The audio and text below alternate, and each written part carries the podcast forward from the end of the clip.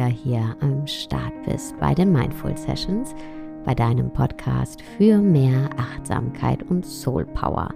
Mein Name ist Sarah Desai und ich bin hier heute nicht alleine, sondern ich habe einen ganz großartigen Gast, meinen geschätzten Kollegen und Freund Maxim Mankiewicz. Und wir sprechen darüber, wie wir unseren Seelenauftrag leben können, wie wir unseren Seelenauftrag erfüllen können und somit auch ein erfülltes Leben führen, also quasi das Universum auf unsere Seite holen. Und ich wünsche dir ganz viel Freude bei dem Interview.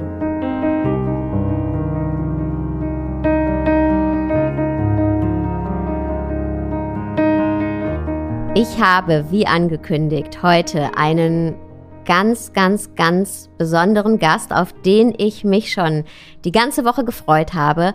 Ein Freund, ein geschätzter Kollege, Maxim Mankiewicz. Danke, dass du dir die Zeit nimmst. Liebe Sarah, ein Geschenk, jedes Mal dir vom Neuen zu begegnen. Vielen Dank. Maxim, was ich an deiner Arbeit so sehr schätze, ist deine Tiefe. Und wenn ich das so sagen darf, mag man das vielleicht auf den ersten Blick gar nicht so erwarten, weil du verzichtest auf jeglichen Shishi im positivsten Sinne. Und ähm, wenn man sich auch nur kurz mit dir unterhält oder in den Genuss äh, kommt, Zeit mit dir zu verbringen und natürlich auch, wenn man mit dir arbeitet, dann merkt man sofort, okay, da ist eine wahnsinnige Tiefe und diese Tiefe spiegelt auch dein Buch wieder. Es trägt den Namen Soul Master und ich würde sagen, du schreibst über die Seele aus deiner Seele. Kann man das so sagen?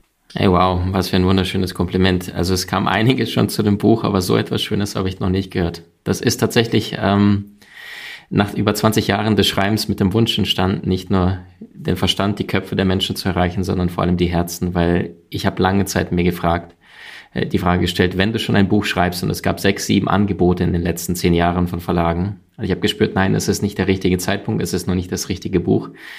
Und wenn es kommen soll, dann soll es den Menschen auch das geben, was ich mir gewünscht hätte, mit 18, 20, 25 zu lesen, nämlich ein Sammelsorium von unterschiedlichen Lebensbereichen, eine Art Buffet, dass jeder, egal wo er gerade in dem steht, rausgeht nach diesen 240 Seiten und sagt, hey, wow, so etwas habe ich noch nie erlebt oder noch nie gesehen. Und das war der persönliche Anspruch, über dreieinhalbtausend Bücher, über 700 Seminare weltweit, die ich besucht habe, durch die Maximbrille zugegeben, heruntergebrochen auf die Essenz zu den unterschiedlichsten Lebensbereichen von Gesundheit, Beruf, Beziehung, Spiritualität, damit der Mensch wirklich seine Meisterschaft erreicht, wie ein Frida Kahlo, wie ein Nikola Tesla oder ein Albert Einstein. Und dabei ist es eben doch so tief. Und das finde ich ist ähm, ist eine Kunst und spiegelt eben auch dich wieder als Person. Ja, du hast einen wahnsinnigen Wissensschatz und du beschäftigst dich mit den Themen, die uns alle beschäftigen, aber eben dann doch auf einer tieferen Ebene. Und ich würde gerne einfach hier mal eröffnen mit einem Satz oder einem Statement, das ich auch am Anfang deines Buches gelesen habe. Ich lade dich ein, dir eine wesentliche Frage zu stellen. Bin ich ein Mensch, der Erfahrungen macht? Oder bin ich eher eine göttliche Seele, die menschliche Erfahrungen macht?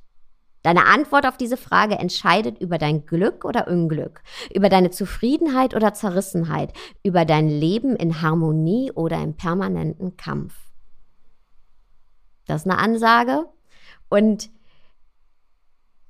da würde ich direkt einsteigen, ja, wenn wir über Seele sprechen, dann müssen wir über die Wiedergeburt sprechen. Dann müssen wir über Reinkarnation sprechen, was mich total abholt, weil ich in meinen Ausbildungen ganz viel mit Past Lives und ähm, also vergangenen Leben gearbeitet habe und am Anfang gedacht habe, als ich da vor 15 Jahren aufgetaucht habe, wovon reden die Leute überhaupt hier? Was ist hier los? So und mit der Zeit ähm, wurde das immer natürlicher für mich. Und wenn wir mal betrachten, den Buddhismus, den Hinduismus, ja, ist äh, Reinkarnation etwas ganz Natürliches. Und deswegen würde ich auch gern in diesem Interview darüber sprechen, weil auch da ist es ein Thema, an das du dich da jetzt rangewagt hast, was für viele bestimmt noch nicht so zugänglich ist, aber was wir alle in uns spüren und was eigentlich auch der zentrale Punkt deines Buches ist, wenn wir über Seelen sprechen. Wie war deine Begegnung mit dem Thema Wiedergeburt, mit dem Thema Seele? Kannst du uns da mal ein bisschen mitnehmen? Mhm. Also Albert Einstein sagte ja mal, das Schönste, was wir erleben können, ist das Geheimnisvolle. Und jeder Mensch, der schon so eine Art Déjà-vu hatte, jeder Mensch, der schon mal das Gefühl hat, hey, da denke ich gerade an einen und dann kommt seine Nachricht oder ein Telefonanruf oder SMS, WhatsApp rein oder du kommst in einen Raum rein und du spürst irgendwie die Energie dort ist angespannt, obwohl kein einziger Mensch gerade spricht. Das ist ja alles, was wir zwischen den Zeilen bewusst wahrnehmen können. Wie einer unserer ganz groß, großen äh, Management-Urväter Peter Drucker schon sagte, das Wichtigste in einem Gespräch ist das zu hören, was nicht gesagt wurde. Und ich glaube tatsächlich, egal ob ein Mensch gerade Erfolg hat oder weniger Erfolg hat, früher oder später werden wir uns alle mit Thema Seele beschäftigen müssen. Und spätestens dann, wenn wir kurz davor sind, ins Jenseits überzugehen. Das heißt nicht umsonst auf dem, äh, auf dem Schlachtfeld gibt es keine Ungläubigen. Also im, im Schützengräben gibt es keine Ungläubigen. Ja, wenn da Kugeln tagtäglich um dich herumfliegen, dann glaubt jeder Soldat plötzlich an etwas in der Hoffnung, dass es etwas ähm, da geben könnte. Oder diese Wette von Blaise Pascal, der dann sagte, wenn es keinen Gott gibt und ich an ihn glaube, dann kann ich nichts verlieren. Wenn es aber einen Gott gibt und ich aber nicht an ihn glaube, dann kann ich sehr, sehr viel verlieren. Und dann sagte er, in diesem Zusammenhang habe ich mich entschieden, an Gott zu glauben. Also es gibt wahnsinnig viele Dinge, die ich in meinem Leben erfahren habe, die wahrscheinlich den Podcast hier deutlich sprengen würden. Allerdings, um ähm, mal so ein Bewusstsein dafür zu geben, hey, wie funktioniert denn äh, Seelenwanderung, Inkarnation, warum kommen wir Menschen hierher? Würde ich vielleicht mit einer kleinen Geschichte starten, die mir damals tatsächlich widerfahren ist. Äh, ich war ein Student und ich habe BWL studiert, Sarah. Also äh, Inkarnation und Spiritualität äh, auf der einen Seite und auf der anderen Seite Finanzmanagement und Business und sowas. Das sind zwei Paar Schuhe, die du das nächste Mal denkst, die müssen nicht in der gleichen Jacke sein, die beiden Taschen. Und äh, worauf ich hinaus möchte, ist, äh, ich bin der Meinung, früher oder später wird jeder Mensch geführt. Und wenn wir nicht auf unserer Seelenreise sind, dann interveniert auch unsere Seele immer wieder. Und das führt manchmal dazu, dass wir einen Job verlieren, den wir eigentlich fest entschlossen hatten, dass wir eine Partnerschaft verlieren und vorher dachten, hey, das ist der, der Mensch meines Lebens. Und erst später, das Leben kann nur vorwärts gelebt, aber nur rückwärts verstanden werden, realisieren wir die versteckte Botschaft dahinter, weil du die einzelnen Punkte, wie Steve Jobs in seiner berühmten Rede äh, erzählt hat, du kannst die einzelnen Punkte des Lebens erst im Nachhinein verbinden, nicht vorher. Wenn aber etwas gerade in dem Moment geschieht, was uns nicht passt, dann ist der Verstand sehr, sehr stark in der Bewertung und in der Verurteilung. Steckt schon das Wörtchen teilen drin. Alles, was geteilt wird, ist nicht ganz. Alles, was nicht ganz ist, sehnt sich ein Leben lang nach der Vollkommenheit, nach dem Absoluten, dem Vollkommenen, dem Perfekten, dieser Absolution. Und solange wir noch auf dieser Kopfebene, auf dieser Verstandesebene sind, die Frage, die du vorhin vorgelesen hast im Buch, ja, bin ich ein Mensch, der hier Erfahrung macht oder bin ich eine spirituelle Seele, die die menschlichen Erfahrungen macht? das verändert die ganze Perspektive. Und wenn ich mir jetzt für einen kurzen Moment mal jetzt zum Beispiel jemand ist gerade in einer stressigen Situation und er sagt, hey, beruflich gerade ist etwas passiert, das habe ich jetzt nicht kommen sehen. In der Partnerschaft gibt es gerade Knirschen und, und Beißen und Kratzen. Dann ist die Frage, wenn ich jetzt das aus der Kopfebene löse, hey, wie komme ich aus der Nummer raus? Was könnte eine Lösung sein? Oder wie kann ich den Raum verlassen? Also schon wie die östlichen Prinzipien sagen, Gier, wir wollen etwas unbedingt haben, oder das Gegenteil davon, Ablehnung, Hass. Wir wollen etwas loslassen, komm mir nicht zu nah. Und das ist immer eine Form vom Ego-Verstand, es permanent bewertet. Wir sind Bewertungsmaschinen. Und der Tod des Egos ist aber die Nähe. Und die Frage ist, wie schaffe ich die Nähe herzustellen? Und das Ganze lautet mit der Frage, äh, was ist die mögliche Verbindung, die ich jetzt gerade übersehe? Welche Stoppschilder habe ich möglicherweise in meinem Leben überfahren? und habe äh, sie bewusst nicht als solche wahrgenommen, obwohl sie die ganze Zeit schon angezeigt worden sind.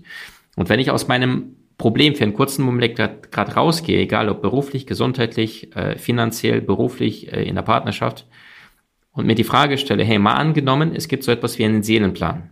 Und ich bin zutiefst davon überzeugt, jeder Mensch sucht sich seinen Namen aus, seine Geburt, äh, Uhrzeit sogar, damit die Planeten in der perfekten Konstellation stehen, ja. Also Astrologie wurde bis zum 15. Jahrhundert an den besten Universitäten Europas gelernt. Heutzutage sagen viele Esoterik-Schwachsinn in der Zeitschrift. Ich weiß nicht, aber ich habe dir auch erzählt, kurz vor diesem Gespräch, ich habe Börsenastrologie vor unserem Podcast äh, genauestens mir angeschaut und äh, weiß zum Beispiel der größte Investmentbanker aller Zeiten, das ist JP Morgan, die größte Investmentbank. Er zum Beispiel hat damals schon gesagt, Millionäre halten nichts von Astrologie, Milliardäre schon. Wenn ein Mensch gerade jetzt in diesen Podcast reinhört und sagt, hey, ich habe gerade das Problem in dem Thema, in dem Lebensbereich oder da geht's mir gerade nicht gut und mir jetzt für einen kurzen Moment die Erlaubnis gebe, jetzt mal mal in die Seelen-Metaperspektive zu gehen und mir die Frage stelle, das, was ich jetzt gerade erlebe, was könnte jetzt die versteckte Botschaft dahinter sein? Was ist die Tugend, die ich jetzt möglicherweise dadurch lerne? Ich gebe jetzt wieder ein Beispiel aus der Börse. Wenn ich ähm, mal eine Aktie gekauft habe, die nicht das getan habe, was ich vorher mit meinem äh, Verstand analysiert hatte, dann habe ich mir die Frage gestellt, hey, was könnte denn der tiefere Grund sein, dass diese Aktie gerade abhaut, 20 Prozent nach unten und ich das nicht vorhergesehen habe? Und wenn ich aus der Seelenebene betrachte, dann, dann weiß ich, okay, die mögliche Nachricht ist Demut. Also wieder mal in die Tiefe zu kommen, wieder mal runterzufahren, loszulassen, weniger zu wollen.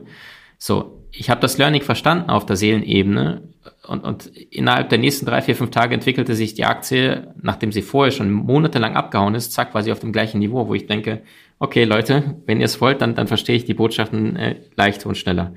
Also worauf ich hinaus möchte ist, wenn wir auf der Seelenperspektive die Welt betrachten, egal was ich jetzt gerade erlebe, egal wo ich herkomme und was bis jetzt geschehen ist, dann hört dieses Opferitis Humana auf. Ich bin nicht mehr, oh Gott, furchtbar, auch dieser strafende Gott, sondern ich habe Einfluss auf meine aktuelle Wahrnehmung, Perspektive im Leben, was ist, und habe immer die Wahl, mich zwischen diesen beiden Polen zu entscheiden, Angst oder Liebe.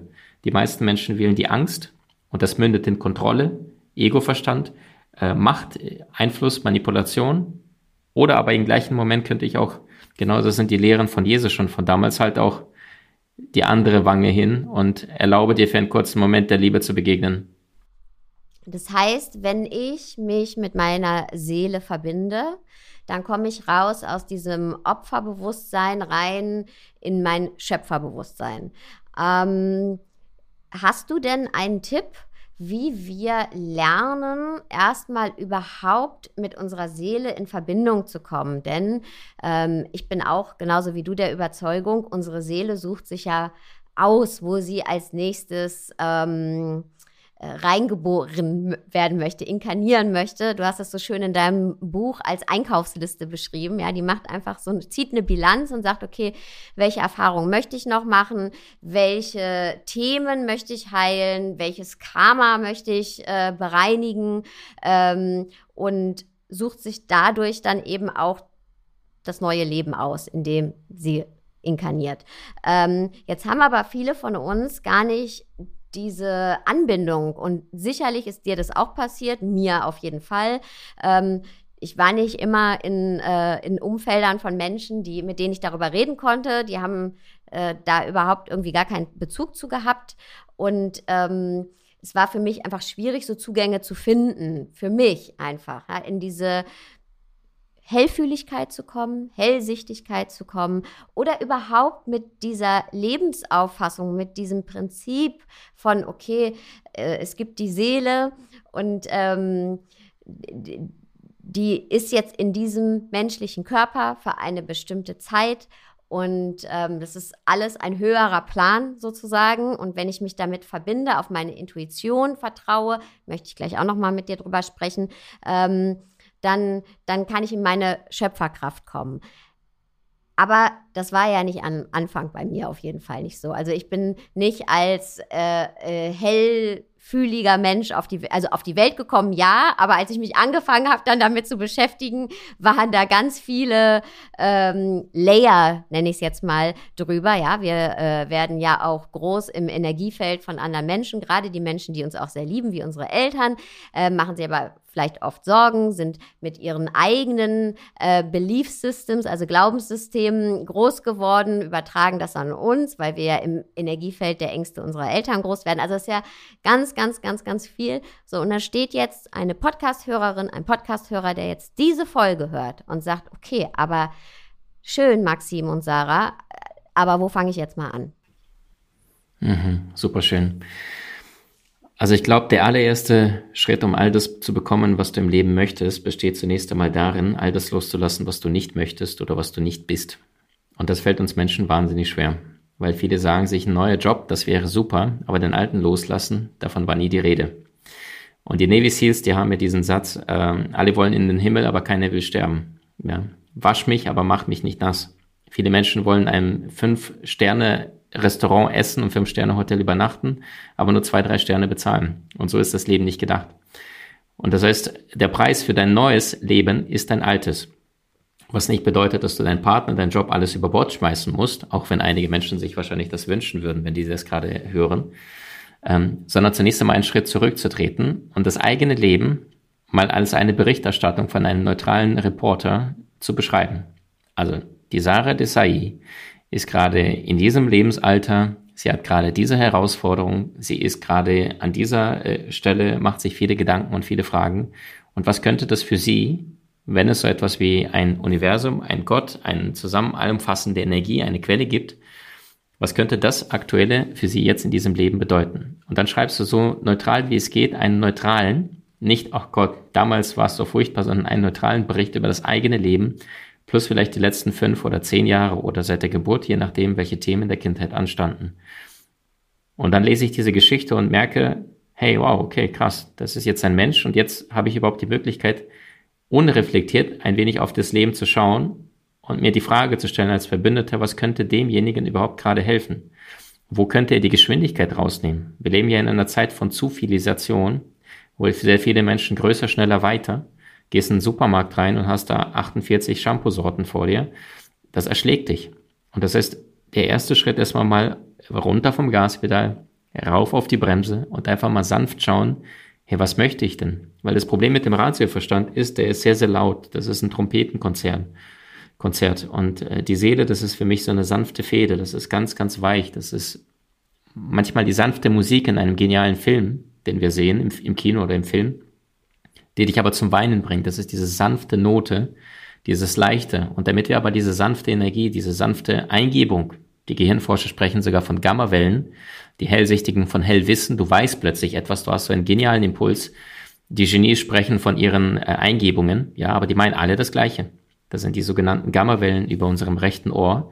Die Wahrscheinlichkeit, dass diese Dinge zu dir kommen, und das sind meistens die wunderschönsten Dinge, die du jemals in deinem Leben erschaffen hast egal ob beruflich oder privat, die schönsten Dinge, die du in deiner Beziehung plötzlich die Eingebung hattest, hey, mach doch mal für dein Schatzlein das oder probier doch mal das aus oder buch doch mal den Urlaub oder geht mal dahin.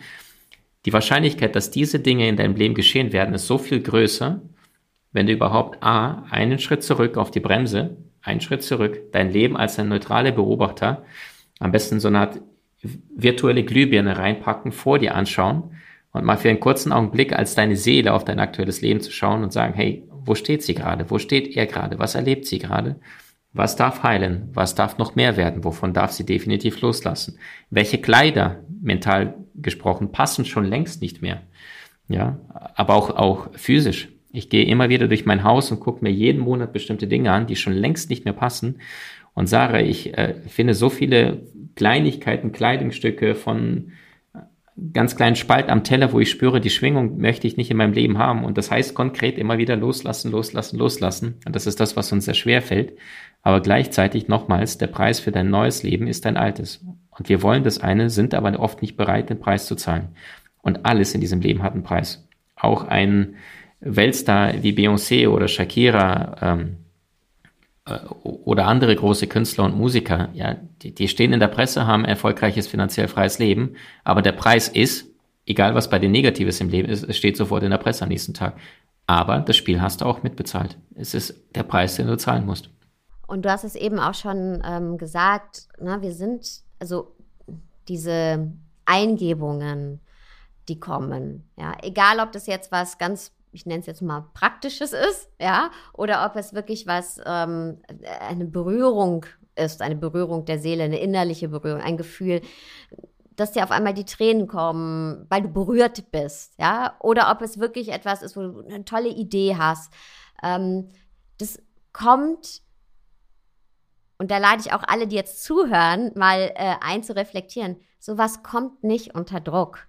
Da sitzt du nicht und sagst, boah, ich mache jetzt hier ein Strategie-Meeting oder es muss jetzt klappen. Ja, das kommt, wenn wir offen sind, wenn wir ähm, überhaupt in diesem Modus von Empfangen sind. Und bitte mich nicht falsch verstehen. Ich bin jetzt nicht jemand, der sagt, okay, wenn du was nicht, wenn du was möchtest, dann musst du nicht dafür arbeiten. Hell no. Ja, da kommen wir hinterher auch noch mal drauf. Das hast du ja auch in deinem Buch beschrieben. Aber es ist eben dieser Zustand von Empfangen.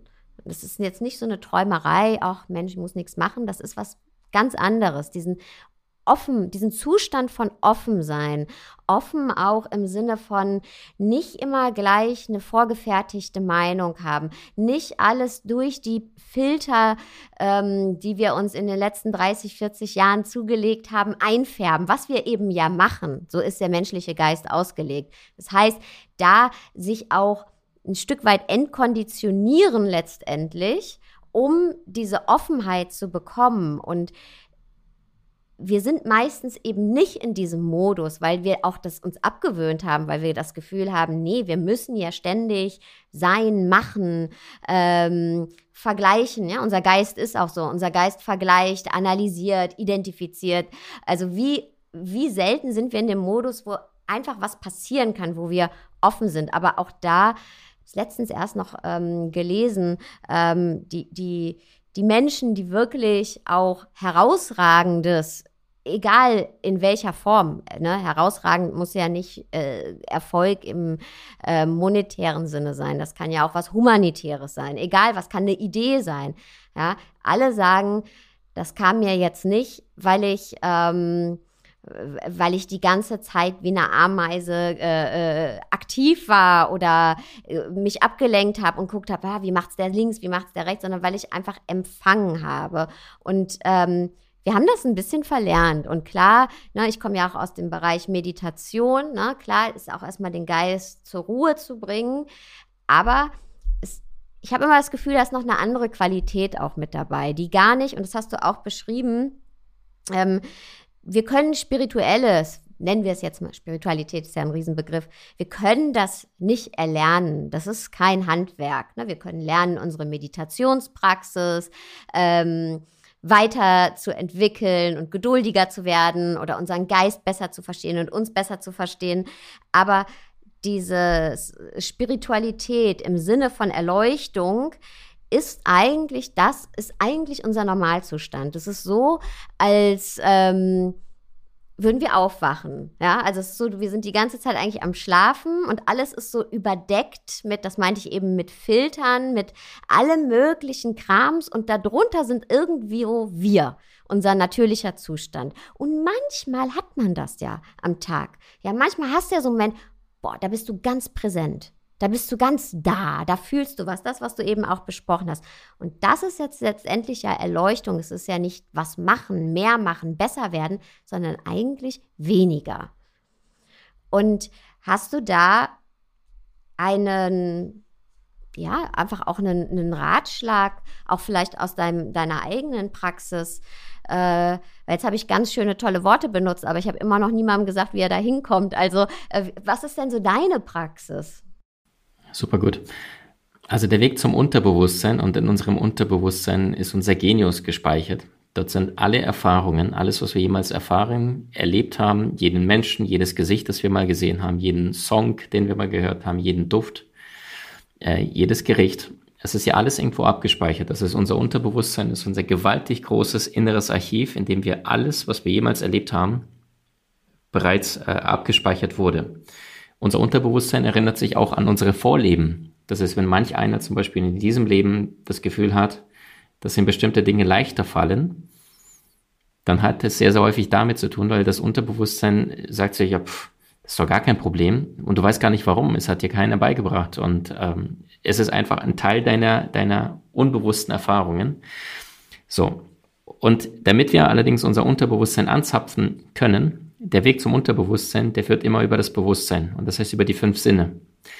Und es gibt diesen Satz, alles Große geht durch die Stille.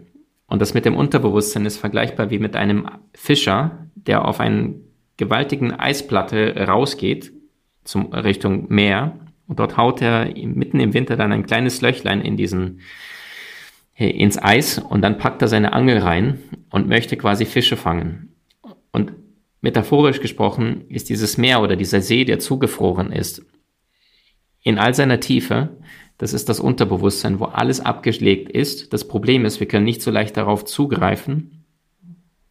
Und deswegen müssen wir ein kleines Löchlein reinmachen, manchmal ein bisschen größeres Löchlein, damit wir diese Inhalte überhaupt abrufen können. Das kennt jeder, der schon mal einen Menschen auf der Straße irgendwo gesehen hat. Äh, und du wusstest genau, den Menschen kennst du, aber du weißt nicht woher. Oder einen, einen Menschen, einen Arbeitskollegen oder ähnliches, den du plötzlich ein paar Monate nicht gesehen hast. Oder ein, und dann weißt du genau, ah, den kenne ich. Ich weiß auch woher, aber ich habe keine Ahnung mehr, wie der Name war. Und das heißt, unbewusst können wir uns sofort erinnern, wenn wir es gezeigt bekommen, aber aktiv können wir es nicht immer abrufen. Und das heißt, der erste Schritt, um überhaupt diese Genialität, diese Gammawellen in sein Leben zu rufen und gleichzeitig so einen inneren Frieden zu erlangen, also diesen ersten praktischen Schritt zu gehen, besteht zunächst einmal bewusst die Stille zu suchen. Wie ähm, äh, Henri David Thoreau sagte, ich ging in die Wälder, um all das auszurotten, was nicht lebend war, um nicht in der Stunde meines Todes zu erkennen, dass ich niemals gelebt habe.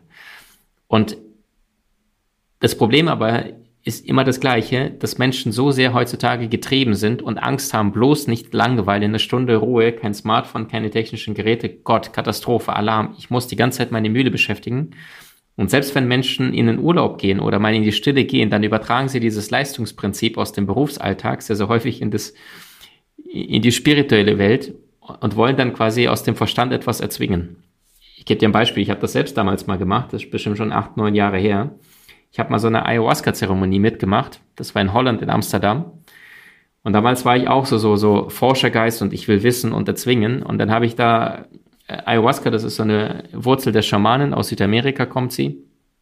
Und dann trinkst du ein bisschen was davon und du kannst die nicht lange im Bauch behalten, weil das ist etwas, was dich seelisch reinigt, aber auch dich physisch reinigt, weil äh, die meisten spucken das aus. So. Und da gab es dann um die 25 Menschen im Raum, die alle auf Isomatten dann diese Zeremonie mit dem, einem Schaman aus Südamerika gemeinsam gemacht haben.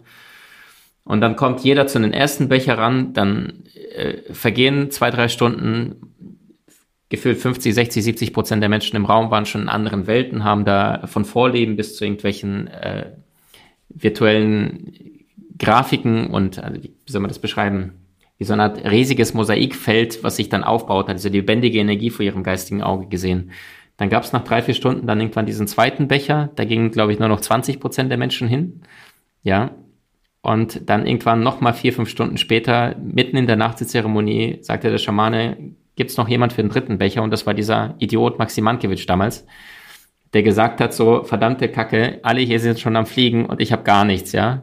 Bis ich verstanden habe, das war mein kleiner Ratioverstand, der die ganze Zeit es mit den gleichen Tools, wie es im Alltagsbewusstsein erzwingen wollte, was aber, wo die Seele sagt, komm, mach mal was anderes, Junge, äh, so kriegst du mich nicht. Und das ist genau so, ist für mich auch eine Religion, der verzweifelte menschliche Versuch, das Unerklärbare zu erklären. Weil es gibt ja nur ein Licht, aber ganz, ganz viele Lampen, genauso wie es nur eine Quelle gibt, die alles umfasst. Aber dann gibt's unseren Ratioverstand, der alles unterteilt und alles in kleine Kategorien, kleine Häppchen. Das ist so, das ist links A, B, C, D, E, F, G.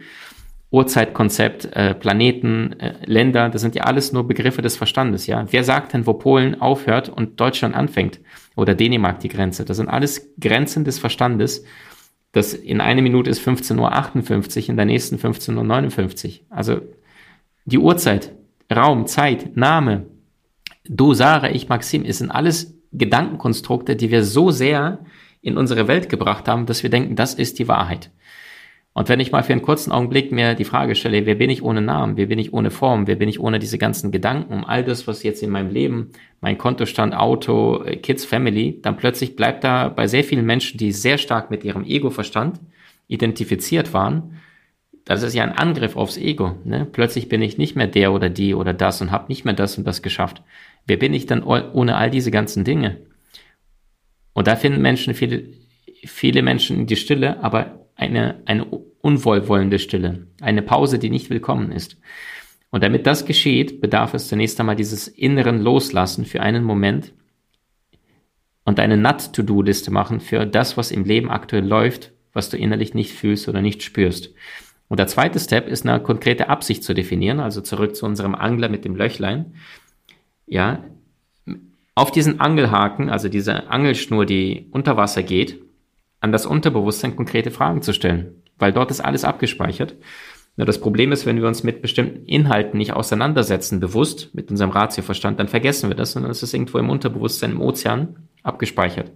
Und damit wir das aber an die Oberfläche bringen, bedarf es guter Fragen, die wir immer wieder uns stellen. Und ich zum Beispiel, ich habe äh, immer wieder mir Fragen notiert in meinem Haus und habe sie dann an unterschiedlichsten Orten im Querformat hingehängt. Querformat, damit es uns nicht an ein offizielles Dokument erinnert, also damit wir keine Assoziation bekommen mit, oh ja, Steuererklärung oder das andere Tools, sondern Querformat. Also Tesla, Da Vinci, viele Genies haben auch nur im Querformat gearbeitet. Und dann schreibe ich mir einfach nur eine Frage auf von, wie kann ich, also das kann alles sein, wie kann ich in zwei Wochen fünf Kilo abnehmen, kann jemand schreiben, bis zu, wie kann ich innerhalb der nächsten zwölf Monate doppelt so viel verdienen. Oder auch komplett mal die Gleise verlassen und ein anderes Transportmittel nehmen und sich die Frage stellen, wie kann ich in den nächsten zwölf Monaten 800 Prozent mehr verdienen. Das ist ja nur unser Verstand, der Begrenzungen schafft. Ja, für die Seele ist es egal. Der Seele ist auch egal, ob ich obdachlos bin oder der Präsident der Vereinigten Staaten oder mehrfacher Milliardär. Die Seele möchte nur die Erfahrung machen. Und wir können einen, ein Grab voller Dollarscheine, Diamanten und, und Silbermünzen voll machen und trotzdem nicht einen einzigen Cent davon mitnehmen. Nicht eine Münze, nichts. Und wenn ich für einen kurzen Augenblick verstehe, ich besitze in Wirklichkeit gar nichts. Ja, ich komme im Laufe des Lebens vielleicht zu Geld, vielleicht auch nicht. Aber am Ende gehe ich genauso nackig wieder und lasse meine Hülle hier und gehe als Seele wieder ins Paralleluniversum. Dann hört diese Anhaftung von, die Psychologen sprechen ja bei der, von der Statusunsicherheit, die gerade bei Männern sehr oft ist, äh, größer, schneller, weiter, ist es nie genug. Und dann bin ich für einen kurzen Moment mal, hey, chill mal, Schau mal, was gerade wirklich im Leben angeht. Guck mal auf deine Familie, auf deine Liebsten. Was fühlst du gerade beruflich? Was spürst du, was schon längst nicht mehr zu dir passt? Welchen Anzug darfst du ablegen? Ja, weil das Wörtchen depressed von Depression oder Burnout in den letzten äh, 16 Jahren verzwanzigfacht, das ist ja nicht einfach eine Begleiterscheinung von unserer modernen Zeit, sondern weil so Menschen so viel tun, so viel aufs Gaspedal drücken, aber nicht auf ihrer Seelenreise unterwegs sind. Und ich vergleiche das mit mit Fahrradfahren, du trittst massiv in die Pedale, also Ego-Verstand, gibst schneller Gas, aber du hast keinen Lenker, die Intuition, das Vorderrad. Und dann drehen sich so viele Menschen im, im Kreis oder spüren, die sind zwar beschäftigt, aber nicht wirklich produktiv. Sie schaffen nicht etwas, was mit ihnen im Einklang, in Resonanz geht. Und das ist das, was wahnsinnig wehtun kann, wenn du im Außen zwar lächelst und dich alle anderen dafür beneiden, was du im Außen vielleicht erreicht hast oder bist, aber du dein Inneres, Inneres komplett vergessen hast. Also um das Ganze abzukürzen, Spiritualität ist das, was bei den meisten Menschen erst am Lebensende kommt, aber ganz nach vorne gehört, nämlich ganz am Anfang. Mein Satz dazu ist, die Seele ist das Leben, das ist das Fundament des Hauses. Der Ratioverstand ist unser Baumeister, damit erschaffen wir. Und die Physis, das, was wir um uns herum haben, das ist Ergebnis, das ist das Resultat. Und ähm, wie Einstein schon sagte, wir haben eine Welt erschaffen, die den rationalen Geist den rationalen Verstand ehrt, aber die Intuition, das heilige Geschenk vergessen hat. Also erstmal vielen Dank. Ich höre dir so gerne zu. Jetzt wissen auch alle Podcast-Zuhörer, warum ich mich so gefreut habe auf das Interview. Man will dir einfach nur zuhören.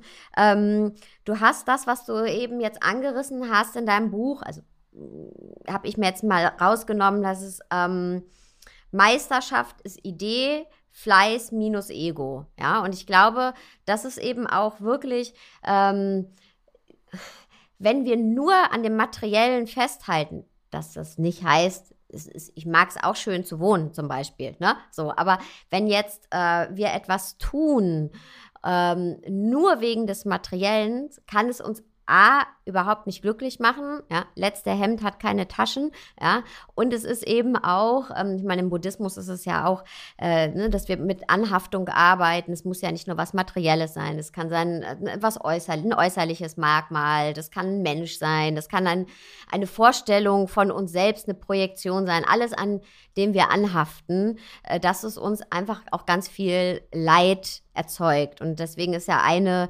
ähm, wundervolle spirituelle Praxis das Geben, also wirklich geben. Und auch mm, da zählt der kleine Akt des Gebens genauso wie der große Akt des Gebens. Und ich zum Beispiel für mich überlege immer, warum oder was kann ich damit geben? Das heißt ja nicht, dass es nicht mein Geschäft auch irgendwie ist, weil ich muss ja auch irgendwie meinen Kühlschrank voll machen, aber es ist halt nicht die Motivation dahinter. Ne? Und ähm, was, was kann ich denn geben? Also auch mir selbst, welche Erfahrung möchte ich als Mensch machen?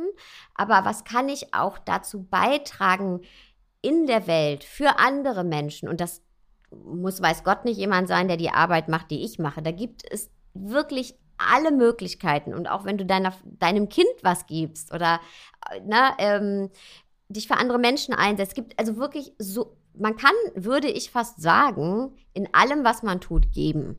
Ja, wenn das eben die wahre Motivation ist. Und dafür müssen wir aber erstmal von diesem Weltlichen, und das beschreibst du ja auch in deinem Buch, von dem Weltlichen loslassen. Ja, also all das, ähm, was wir, was du gerade beschrieben hast, was ja uns letztendlich auch und das finde ich immer äh, so das Paradoxe. Ja, wir als Industrienation, sage ich jetzt mal, haben ja ähm, da ist ja so viel, ja. Das ist ja ganz viel technischer Fortschritt, äh, medizinischer Fortschritt.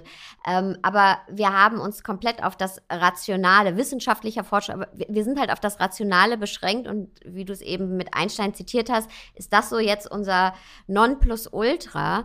Und wir haben wirklich, glaube ich, auch dadurch ganz viel eben an Verbindung zur Spiritualität ähm, verloren. Ja? In anderen ähm, Traditionen und auch da, selbst auch, ähm, ich meine, zum Beispiel der Hinduismus wird ja nicht nur in Indien gelebt, sondern überall. Äh, und das hat sich aber erhalten. Ne? Bei uns hat es bestimmt noch was mit der Kirche zu tun.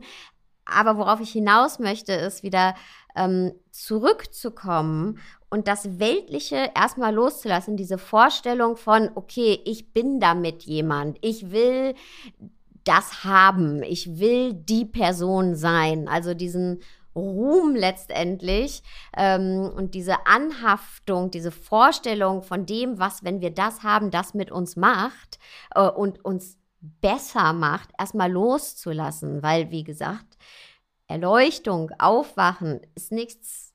Dafür müssen wir nicht besser, gescheiter, äh, schneller, schlauer werden.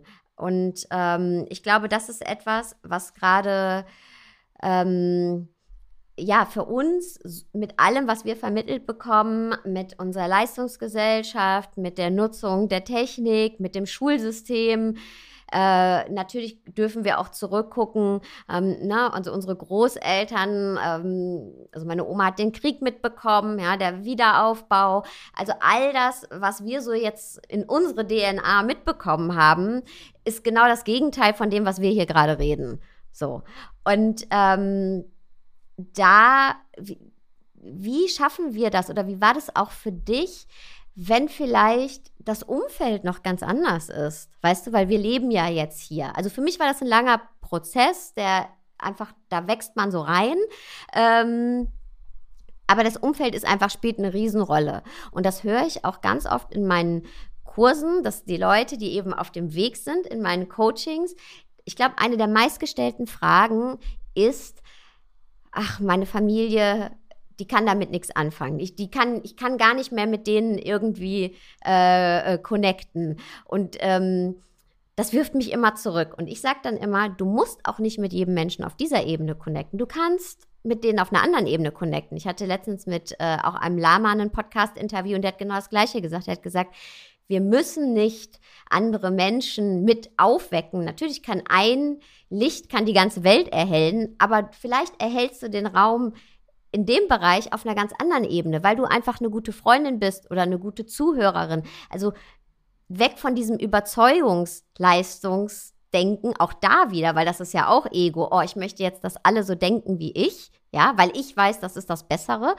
Ähm, jetzt bin ich ein bisschen abgeschweift.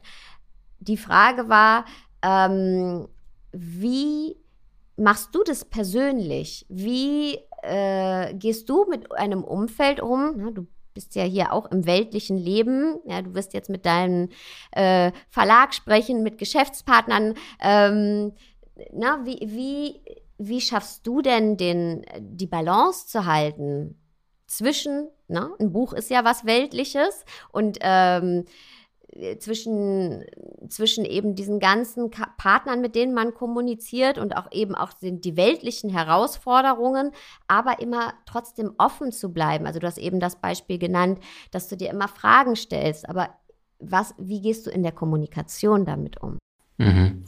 Ähm, eine sehr, sehr gute Frage. Also tatsächlich, ich sage ja mal, wir sind nur zu dem Grad imstande, glücklich zu sein, entsprechend dem Level oder der Tiefe unseres Bewusstseins. Und wenn ein Mensch denkt, ähm, wenn ich jeden Tag Netflix äh, gucke bis ein Uhr nachts und äh, vier, fünf, sechs äh, Serien hintereinander durchballer und dann ist es der richtige Weg, dann ist das für ihn der richtige Weg. Und nochmals, es gibt kein richtig oder falsch, wie schon Shakespeare sagte, es gibt mehr Dinge zwischen Himmel und Erde, als eure Schulweisheit zu sagen vermag, sondern es ist immer abhängig von dem, wo der Mensch gerade in seinem Leben steht. Und ähm, die einzige Frage, die ich mir stellen kann, ist, fühle ich das, was ich aktuell in meinem Leben tue und spüre ich das auch in Kombination mit den Menschen, die gerade mit mir auf dieser Seelenreise sind.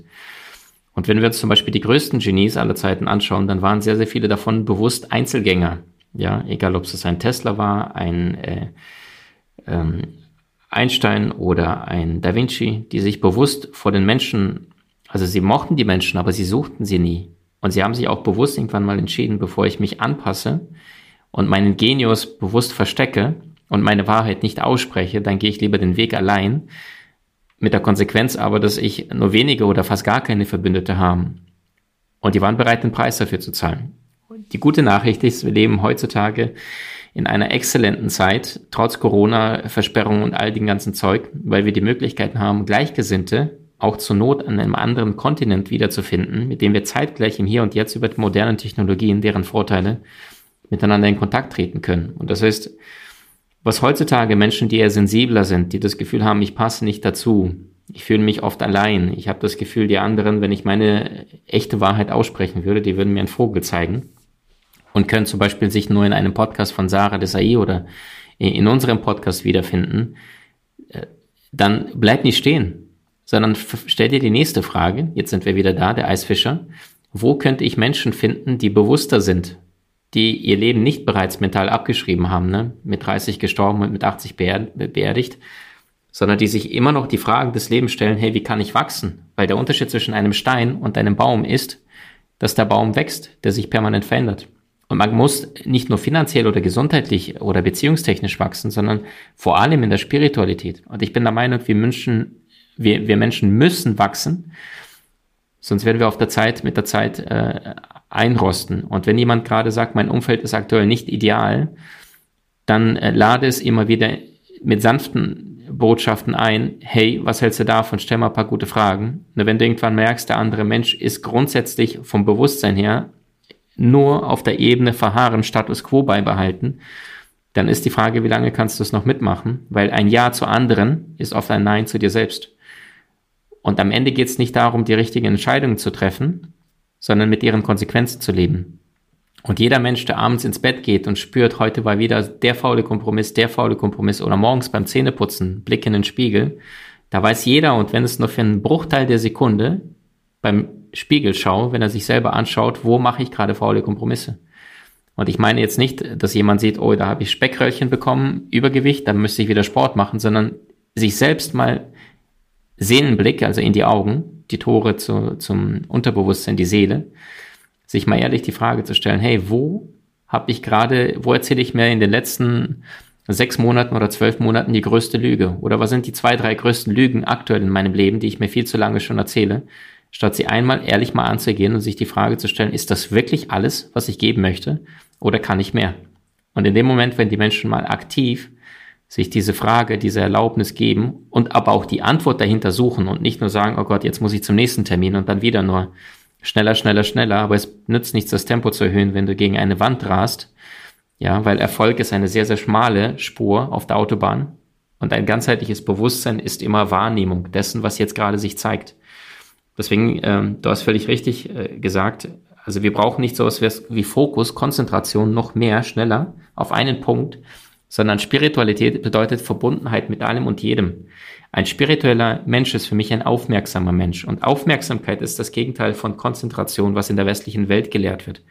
Ein aufmerksamer Mensch hat eine Absicht, aber eine indirekte.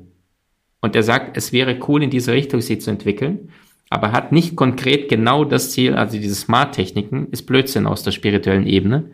Genauso wie Brainstorming nicht funktioniert, weil Kreativität, wie du richtig sagtest, schon als kreativer Mensch äh, aus der Musikszene funktioniert nicht unter Druck.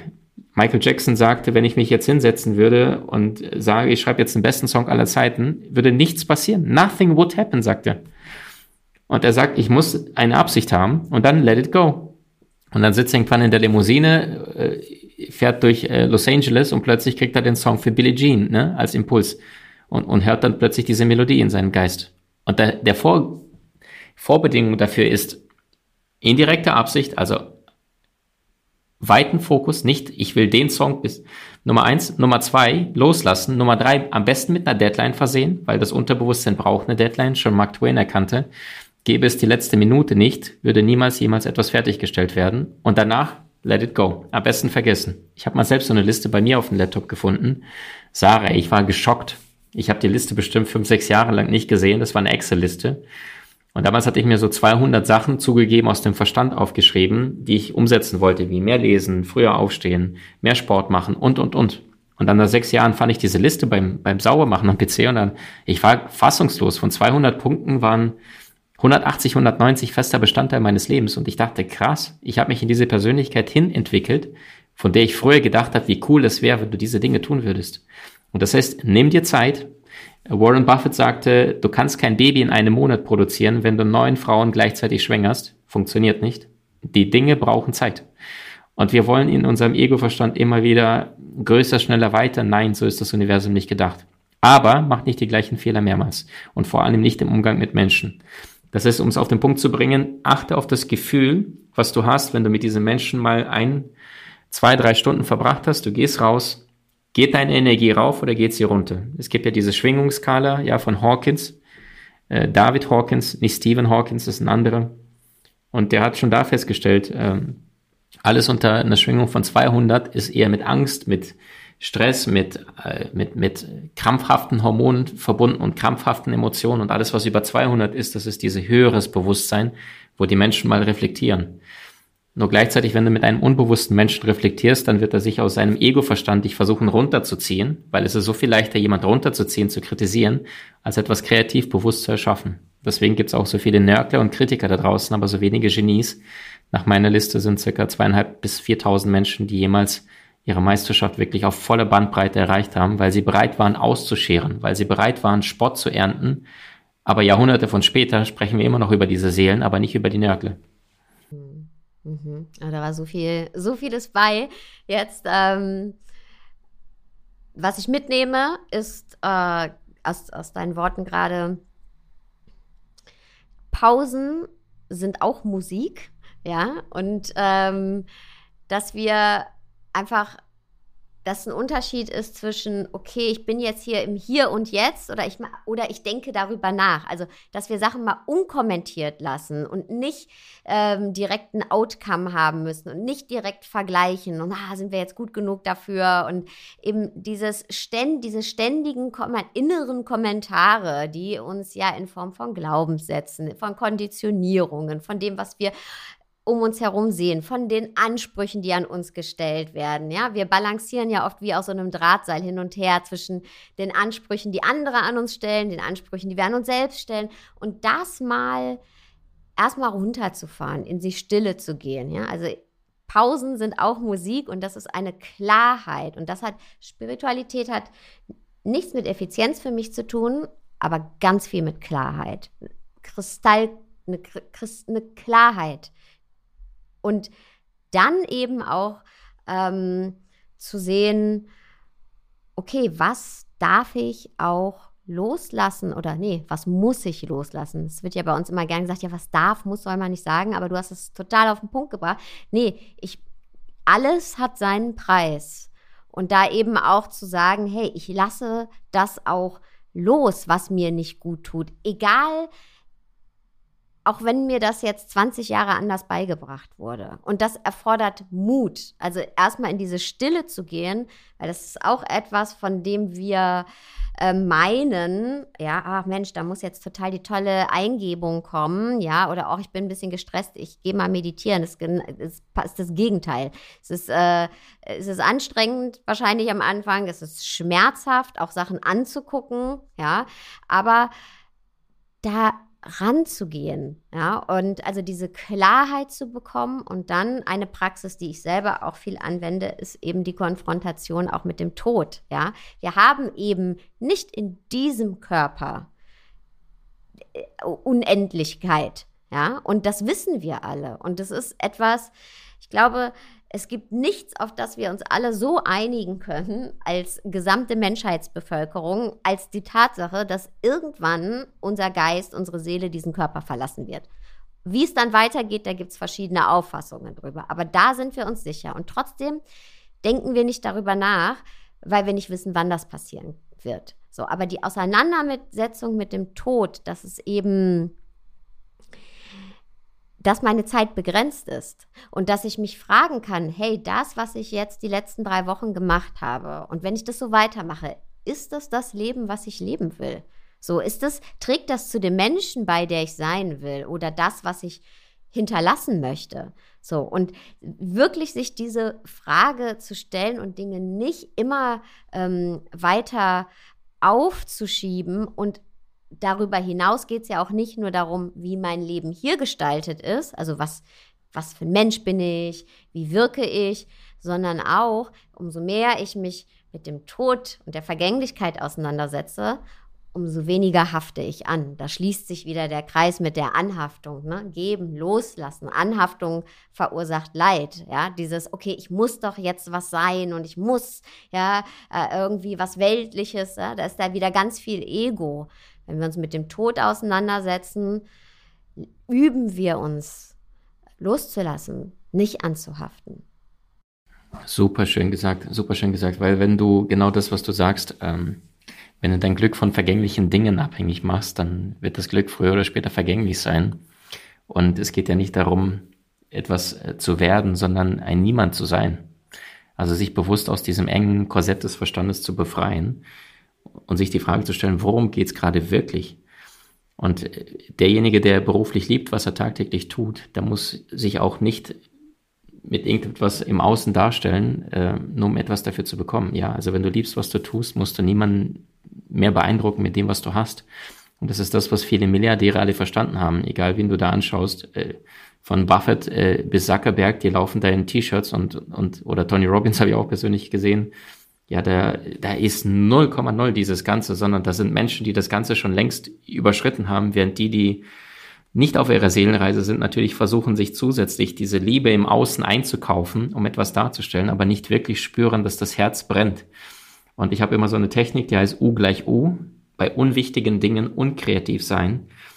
Weil wenn mein Tag sensationell ist, ich liebe, was ich tagtäglich beruflich tue zum Beispiel, dann muss ich mich nicht mit äh, das Highlight des Tages das Mittagessen sein in einem Italiener oder Asiaten, den ich bestelle, sondern es ist ein nettes Bonbon dazu. Aber wenn es das jetzt nicht stattfindet, ja, ich lasse zum Beispiel auf Mahlzeiten ausfallen, wenn ich im kreativen Flow bin, dann bin ich noch mehr beseelt, weil ich eh auf meiner Seelenreise bin. Und die Frage ist, lebe ich aktuell, ist meine Arbeit etwas, wovon ich lebe oder etwas, wofür ich lebe? Arbeite ich für die Zeit oder arbeite ich für den inneren Kompass?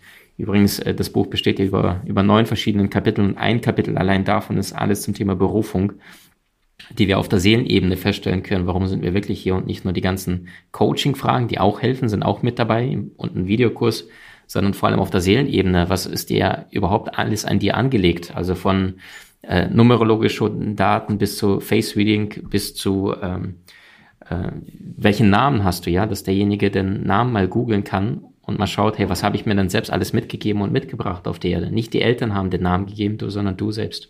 Sehr gut. Numerologie, auch ein äh, so spannendes Thema. Jetzt, du kannst nicht einfach was anschneiden und dann nicht weiterreden. Sorry, jetzt äh, musst du uns noch ein bisschen, bisschen da mitnehmen, weil äh, ich glaube, das interessiert ganz, ganz, ganz, ganz viele. Also Numerologie ähm, ist etwas, was jeder errechnen kann. Wir haben übrigens auch einen extra einen Test gebastelt, für all die Menschen, die sich das Buch leisten wollen für 1999, weil ähm, wir haben da, glaube ich, drei, vier Tests zusätzlich gebastelt und einer davon ist der numerologische Test. Der schaut sich den Namen an, der schaut sich dein Geburtsdatum an und daraus ableiten kannst du deine Lebensaufgabe oder Seelenaufgabe. Das kostet alles nichts. Äh, klar, man braucht den Link natürlich aus dem Buch, also insofern kostet 20 Euro, aber ich habe über 20 Jahre dieses Buch geschrieben. Und daraus leiten sich dann zwei Zahlen ab.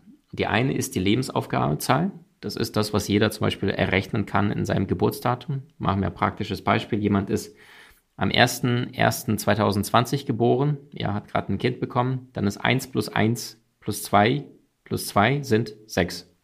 So. Und jetzt kann ich diese Zahl zum Beispiel lesen, was bedeutet denn sie aus dem Numerologischen? Und die 6 in diesem Zusammenhang wäre eine Zahl des Häuslichen, eine Zahl der Familie. Das sind Menschen, die sehr oft ähm, familiär gebunden sind, also die ähm, auch in ihrem beruflichen Umfeld sich oft Verbündete schaffen. Also sie haben kein Unternehmen zusammen, sondern sie haben eine kleine Familie zusammen. Das sind aber auch Menschen, die sehr stark äh, zuverlässig sind. Und äh, wenn die dann sagen, hey, wird erledigt, dann wird es auch erledigt. Während zum Beispiel die 5, die ist als Zahl zwischen 1 und 9 genau auf der Mitte, das ist die Zahl der Freiheit. Das heißt, manchmal tendiert sie zu der einen Hälfte, manchmal zu der anderen. Und die Fünfer sind tendenziell eher abenteuerlustige Menschen, die sehr oft ähm, Freiheit lieben und auch Freiheit einfordern. Und wenn sie in Beziehungen, egal welche astrologischen Daten sie haben, nicht die Freiheit spüren, sondern ständig der Partner kontrolliert, dominiert und sagt, was tust du mit wem, warum, dann rennen diese Menschen weg, einfach nur weil es in ihrer Schwingung die Zahl 5 drin ist. Das gleiche gibt es auch mit dem Vor- und Nachnamen also den ganzen Namen aus dem Pass, kann man sich auch alles errechnen. Ähm, wenn ich den ganzen Namen von Sarah Desai nehme, plus die ganzen Mittelnamen, hast du noch einen? Helen. Ah, krass, sehr cool. Weiß das deine Community? Nee, ich glaube nicht. Sehr gut, dann haben wir eine Premiere, zwei Premieren. Das Buch und Helen ist da. Das heißt, wenn ich diese ganzen äh, Sachen mir noch mit dazu hinzufüge und die Helen, die hast du dir vor der Geburt genauso ausgesucht, weil der H als Buchstabe und auch das E, L, das ist ja alles, jeder einzelne Buchstabe hat eine Schwingung, eine Frequenz, ja. Menschen, die eine A haben, zum Beispiel Maxim, im A ist oft dieses Leadership, ja, auch der erste Buchstabe. Menschen, die numerologisch zum Beispiel eine Eins haben, sind oft Pioniere und die haben oft eine Vision, aber die können alleine nichts umsetzen. Sie brauchen dann so einen Zweier, weil der Zweier, der dient der Eins. Die drei Menschen sind oft Kreative, die brauchen den Ausdruck. Die Vierer, ich bin zum Beispiel ein Vierer, mein Mentor Da Vinci auch, da sind die Macher, die müssen die ganze Zeit aus dem Plan ein Haus bauen, ja, also die ganze Zeit tun, tun, tun in der Umsetzung. Wenn ich mal Wochenende habe und äh, ich dann nicht kreativ erschaffen kann, dann, dann bin ich kein, kein guter Familienmensch, sondern äh, jetzt könnte man sagen, der arbeitet die ganze Zeit und ich sage, ich habe noch nie gearbeitet. ich krieg bezahlten Spaß, äh, ja. Und das ist halt quasi diese Frage, wie verstehe ich mich selber, wie verstehe ich meine Mitmenschen und das ist all das, was wir in, in Jahrtausenden von altem Wissen bereits schon da hatten. Ja, Face Reading hat sich Aristoteles mit befasst. Da Vinci hat es aufgegriffen, knapp 1800 Jahre später im Mittelalter und hat sich auch damit befasst, hat jede einzelne Handgeste, Mimik, all diese Dinge hat er genau hingeschaut. Es gibt äh, Tests, wie zum Beispiel, also ein Farbtest, der dir sagen kann, wo du heute in zehn Jahren stehen wirst. Es ist alles da. Nur die Menschen haben dieses Wissen verloren mit der Zeit oder losgelassen und lassen sich von morgens bis abends mit Mainstream-Medien berieseln und wundern sich, dass sie im Leben nicht vorankommen. Ja, weil die Medien permanent negativ gepolt sind. Wie willst du denn, wenn du deine Zeit, die einzigste Ressource, die jeder hat, jeden einzelnen Atemzug haben wir nur ein einziges Mal, wenn ich den eintausche gegen Schwachsinn, Unterhaltung und, und Co., und zwar dauerhaft, wie soll denn da irgendetwas reinkommen in mein Leben, was ich vorher nicht eingeladen habe?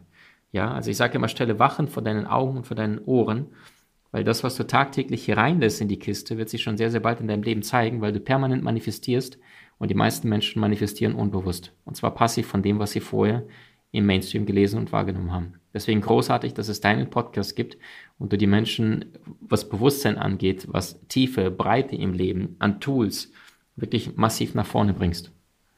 Das kann ich so zurückgeben, Maxim. Ähm, kann ich alles genauso unterschreiben.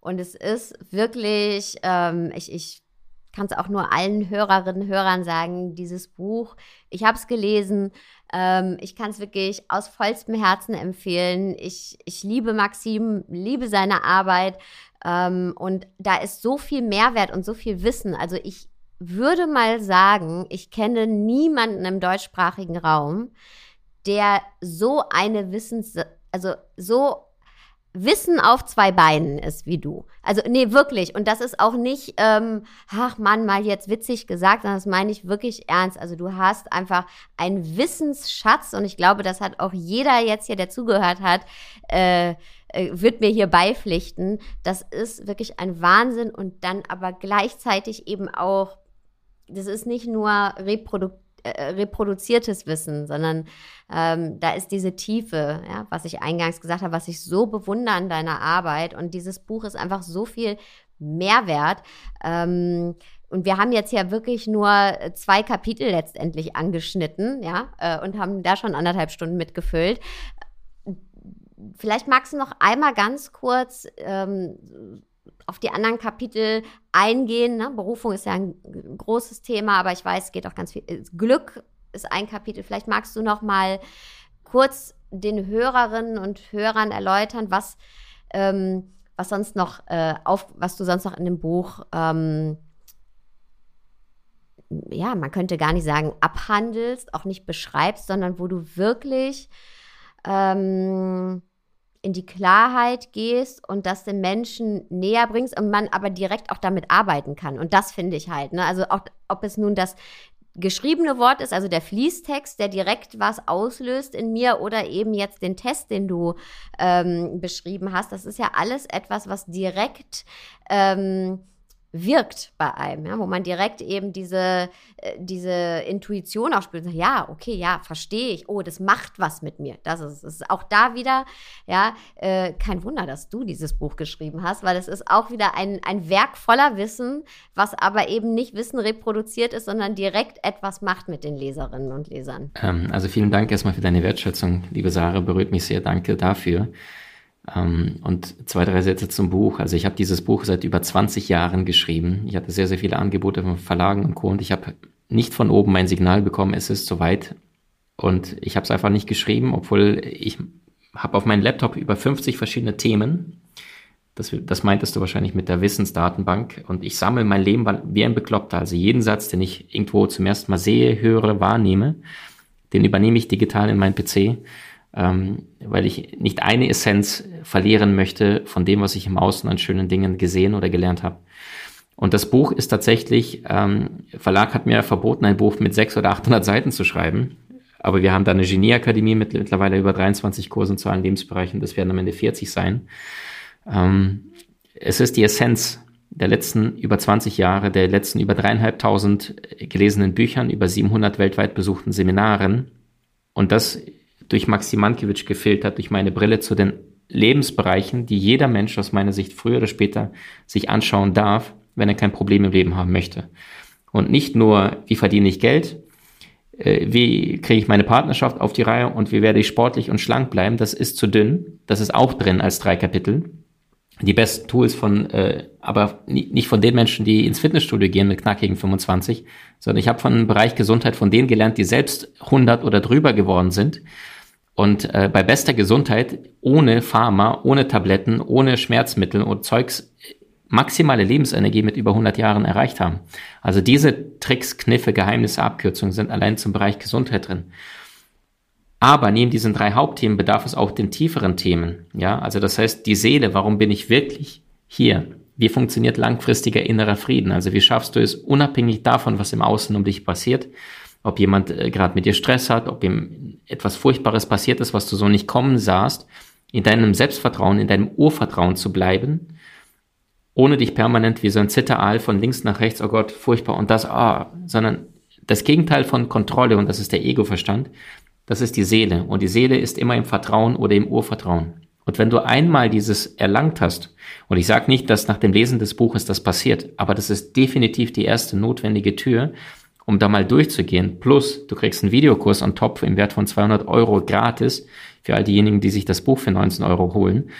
Ähm, dann hast du Tools, aber vor allem ein Bewusstsein. Und wenn es gerade nur in Form von Wörtern liest vor dir, die dich komplett in eine andere Perspektive bringen können, als vielleicht bis jetzt der Fall war. Und manchmal kann ein einziger Satz aus einem Buch unser gesamtes Leben immer verändern. Ich hatte solche Sätze mein Leben lang, ich hatte geweint, ich hatte Zitteranfälle, wo ich Sätze gelesen habe und dachte, wow. Und äh, erst öffnest du ein Buch und danach öffnet das Buch dich. Aber, und jetzt kommt das große Aber, ein Buch, was ich nicht lese, kann mir nicht helfen. Das ist ganz einfach. Und wenn jemand sagt, hey, ich möchte mal wirklich in meinem Leben mal eine kleine Inventurschau machen. Wo stehe ich aktuell? Wie zufrieden, wie glücklich, wie selbstbewusst bin ich? Wie sehr ähm, bin ich fit mit meinem Körper? Wie sehr bin ich wirklich auf meiner Seelenreise? Weil deine Berufung, also deine beruflichen Aufgaben, folgen auf deinen Seelengaben. Steckt ja beides schon das Wörtchen drin. Wenn ich meine Seelenaufgabe finde oder gefunden habe, wie verdiene ich damit auch wirklich sehr gutes Geld? Also Praxistools, egal ob du angestellt oder selbstständig bist, wie verbesserst du heute noch deine Beziehung, Partnerschaft? Weil es gibt einen Unterschied zwischen Zusammenkommen und Zusammenbleiben. Und ähm, wie baust du dir ein Erfolgsumfeld von Verbündeten auf? Also Thema Umfeld. Wie schaffst du starke Menschen in dein Leben zu holen und auch langfristig mit ihnen äh, etwas aufzubauen, befreundet zu sein und, und wirklich, dass du ein Umfeld hast und denkst, hey wow, sechs Stunden verflogen wie 30 Minuten, weil die Menschen dich so faszinieren, du so viel lernst durch sie und mit ihnen. Und vor allem das letzte Kapitel Kreation. Wie kommst du in die Umsetzung? Wie es die größten Genies von äh, Astrid Lindgren bis zu Michelangelo oder einen Michael Jordan geschafft haben, wirklich ihre Meisterschaft, ihren Genius von innen nach außen in die Welt zu bringen und nicht nur ihr Leben lang geträumt haben, ach, könnte ich das oder das und dann am Ende nichts getan haben. Weil alles, was wir tun, alles, was wir erschaffen, entsteht genau zweimal. Einmal durch eine Idee, das ist diese Seelenanbindung, deswegen Soulmaster mit der Seele. Einmal als Idee und einmal als Umsetzung. Und die meisten Menschen haben mäßige oder gar keine Ideen, weil sie abgeschlossen sind, weil sie offline sind, weil sie nicht im Zugang mit ihrer Seele ihr Leben gestalten. Und die meisten Menschen schaffen es auch nicht in die Umsetzung zu kommen, also Master, nämlich aus der Idee eine, eine herausragende Umsetzung zu liefern. Und weißt du, Mentales wird aber mit der Zeit Reales. Aus Geist, aus dem Verstand wird später Materie. Unsere Vorstellungskraft schafft Wirklichkeit. Und wir würden nicht über einen äh, Tesla sprechen oder einen Mark Twain oder eine Frida Kahlo, wenn all ihre Ideen nur in ihrem Kopf geblieben wären. Und das heißt, äh, wir müssen umsetzen, wir müssen tun. Und wenn jemand sagt, hey, ich habe keine Lust aufs nächste Buch, äh, was mich noch ein bisschen unterhält, dann ist er bei Soulmaster richtig, weil das ist ein Praxiswerk. Ich habe äh, gar keine Lust, Menschen zu unterhalten oder ähnliches. Das können gerne andere machen, sondern ich liebe Abkürzungen, ich liebe Tools, ich liebe etwas, was mich wirklich massiv nach vorne bringt, und zwar in kürzester Zeit. Und dafür habe ich weltweit sehr, sehr viel Geld, über 200.000, 300.000 Euro ausgegeben, um von den Besten zu lernen. Und das kriegt man jetzt für 19 Euro. Meine letzten 20 Jahre äh, gepackt jetzt auf 200 Seiten äh, überall in, in allen Buchhandlungen, inklusive Videokurs im Wert von über 200 Euro. Wow, danke, danke Maxim. Also wirklich für dieses Buch und ich, ich, erinnere mich noch daran, dass wir irgendwann geschrieben hatten und da habe ich ähm, ich weiß gar nicht, habe ich, hab ich dich gefragt, hey, ne, du bringst doch ein Buch raus oder irgendwie so. Und dann hast du geschrieben, ja, ähm, nee, ich habe gesagt, ach Mensch, toll, dass du ein Buch rausbringst. Und du so, ja, seit 20 Jahren arbeite ich daran. Und ich so, okay, this guy is serious. He is serious. Und das hat mich so, das kam so durch die Nachrichten durch, wirklich so, weil, hallo, wir leben in einem, auch in einer Welt, die total schnelllebig ist. Und ähm, ich weiß noch, als ich damals mein erstes Buch geschrieben habe, da haben alle immer gesagt, ach, du brauchst nur drei Monate dafür, weil ich gesagt habe, nee, ich habe jetzt mal zwei, drei Jahre genommen. Und alle so, nein, du brauchst nur drei Monate. Und ich so, okay, ey, wie macht ihr das? Und ähm, da habe ich mich so abgeholt gefühlt. Äh, es kam so aus tiefstem Herzen, ja, äh, 20 Jahre habe ich daran geschrieben und das glaubt man dir und wenn man das Buch liest, dann weiß man das auch. Und das ist wirklich, ich kann es wirklich jedem empfehlen. Ich habe es gelesen, I love it und es ist auch da wieder, du bist diese Dualität für mich. Es hat auch da, es hat diesen unfassbaren Wissensschatz und dann gleichzeitig aber auch geht man so in die Umsetzung schon. Also ne, für diese um äh, Abkürzungen, von denen du gesprochen hast. Und das ist auch ein Talent, das ähm, zu kombinieren. Ja, also jeder, der schon mal ein Buch geschrieben hat, weiß, dass es es ist nicht schwierig, Seiten zu füllen. Ja, es ist schwierig, ähm, die Essenz, äh, die, ja, den Tropfen der Essenz zu bekommen. Es ist in Musik genauso, es ist in allem letztendlich. Es ist in Vorträgen so, es ist in Inspiration so. Ähm, Begeisterung lebt durch die Essenz und nicht durch ganz, ganz viel. Und das hast du wirklich geschafft, dieses ganz viel, dieses unheimliche Wissen ähm, zu destillieren, würde ich sagen. Ja, zu destillieren. Und vielen, vielen Dank dafür. Und ich packe alle Links ähm, in die Show Notes, alles, äh, alle Wege, die zu dir führen, Maxim, packe ich in die Show Notes. Und ähm, ja, gibt es sonst noch etwas? Gibt es, weiß nicht, eine Lesung, etwas, wo, wo, wir dich erleben dürfen? Ähm, also tatsächlich, ich glaube, die Menschen, die ähm, uns auf Social Media verfolgen, es gibt ja mittlerweile über 600.000 Menschen auf allen Kanälen oder mal Lust haben, in unseren Podcast reinzuhören, da erzähle ich auch äh, seit dem 2. März jetzt ähm, ganz, ganz viel äh, auch zum Buch, aber auch konkrete Inhalte plus äh, wundervolle Experten und Menschen wie du oder John Strulecki oder Wim Hof und, und, und. Die ganze Elite-Szene der deutschen äh, Trainer- und Expertenszene waren auch schon da. Die waren natürlich auch im Podcast. Also falls einer da mal dabei reinhören mag, unser Podcast heißt Die Köpfe der Genies. Und da ist sehr, sehr viel Erfolgswissen und Tools und Weisheit und Wissen verbunden. Danke. Dankeschön. Maxim, danke, dass du heute dabei warst. Und ähm, ich, ich danke dir für alles, was du tust. Und ich habe mich, ich habe die Zeit mit dir hier sehr genossen. Dankeschön. Danke, dass du das Ganze möglich machst, Sarah. Du bist wunderbar. Vielen Dank. Ciao. Tschüss. Vielen Dank auch an dich fürs Zuhören und ich wünsche dir jetzt noch einen wunderschönen Tagabend, wo auch immer du gerade bist.